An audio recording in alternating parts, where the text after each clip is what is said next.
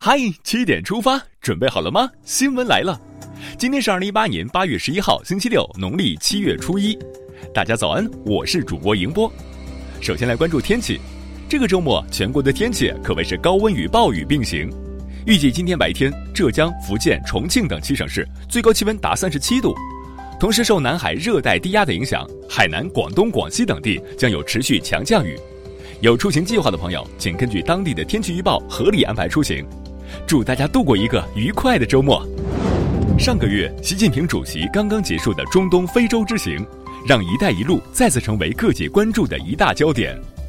二零一三年秋，习近平主席出访期间，先后提出共建丝绸之路经济带和二十一世纪海上丝绸之路的倡议。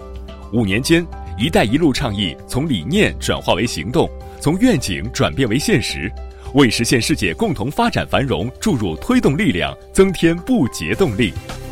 距离雅加达亚运会开幕越来越近了。昨天，外交部新闻发言人表示，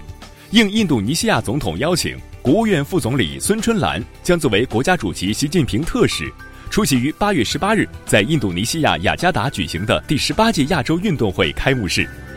日前，国务院办公厅转发教育部等部门。教育部直属师范大学师范生公费教育实施办法，办法指出，要建立健全师范生公费教育制度，吸引优秀人才从教，相信优秀教师的队伍会越来越壮大。为解决当前生态环境监测质量存在的问题，我国将展开生态环境监测质量监督检查三年行动计划，严厉打击弄虚作假行为，让生态环境监测的作假行为无处遁形。注意了，国家卫健委会同国家药监局近日发布接种长春长生公司狂犬病疫苗续种补种方案，全国各地目前均启动了接种者续种、补种、跟踪观察等工作。近日，武汉生物公司效价不合格百白破疫苗处置工作核查组公布工作进展，下一步，国家药监局将督促企业整改，依法追究相关责任，落实补种措施，及早发布核查处理结果。民航局在昨天的例行新闻发布会上表示，中国已经和四十五个“一带一路”沿线国家实现直航，每周约五千一百个航班。下面关注总台独家消息：库布齐蒙语意为“弓上的弦”，库布齐沙漠因处在黄河之下，像一根挂在黄河上的弦而得名。库布齐沙漠是距离北京最近的沙漠，这个沙漠里的五 A 级景区正在焕发勃勃生机。不过二十多年前，这里还是一片荒芜。库布齐治沙是习近平生态文明思想的生动实践，是党的十九大提出的政府为主导、企业为主体、社会组织和公众共同参与的环境治理体系的成功样本。狂野的热沙，坚韧的沙柳，漫天的繁星，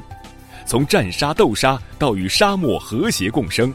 从治沙防沙到绿富同心。库布齐的呼唤在这片土地回响。接下来了解一组资讯：中国稳定的经济基本面、强大的消费购买力、不断开放的资本市场等等，让外国资本、外资企业都能在中国找到最好的发展空间。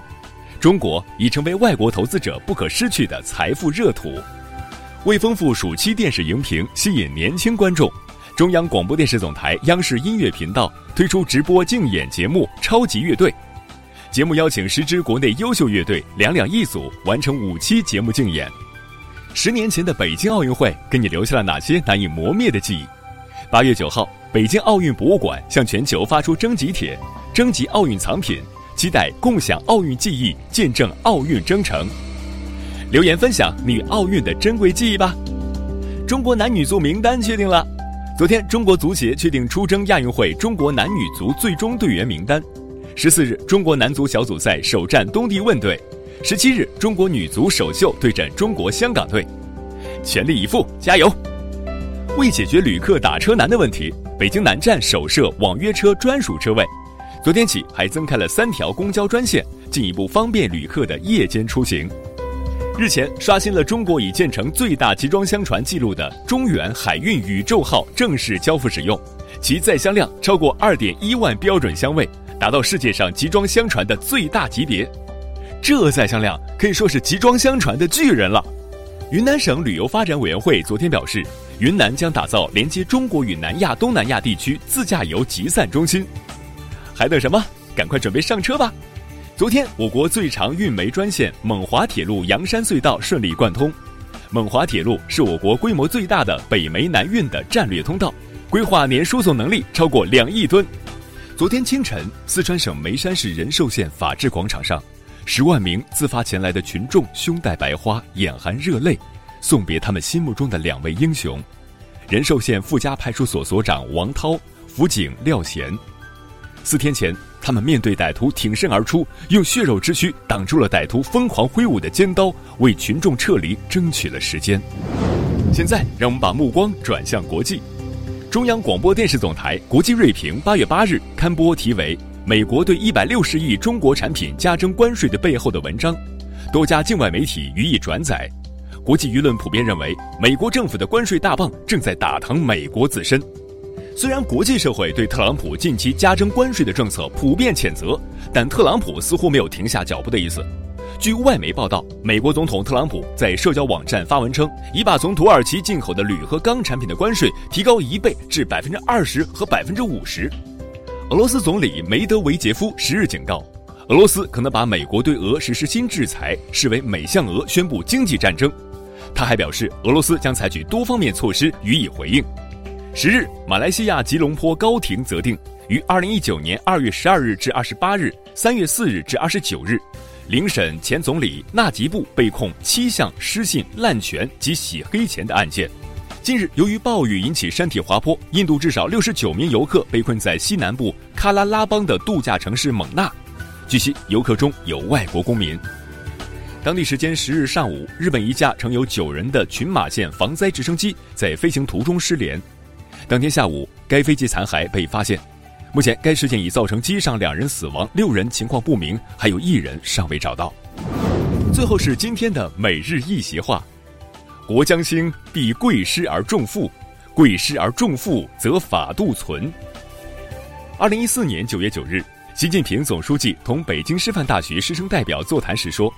自古以来，中华民族就有尊师重教、崇智尚学的优良传统。”正所谓国将兴，必贵师而重富；贵师而重富，则法度存。在中华民族五千多年文明发展史上，英雄辈出，大师荟萃，都与一代又一代教师的辛勤耕耘是分不开的。国将兴，必贵师而重富；贵师而重富，则法度存。出自《荀子》，意思是国家要兴盛，必然要尊师重教，尊师重教，国家的法度就得到了保存。好了，今天的七点出发就到这里，咱们明天见。